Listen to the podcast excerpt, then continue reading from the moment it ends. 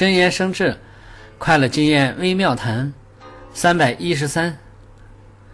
没有智慧的人，虽然话说的非常多，但是没有一句有价值。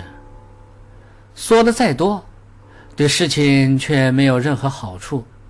特别是那些拥有权力、煞有介事的人，因为内心根本没有智慧，没有搞清楚事物发展的方向，却依靠自己的权利而说话，可能就会给自己和他人。带来难以挽回的失败。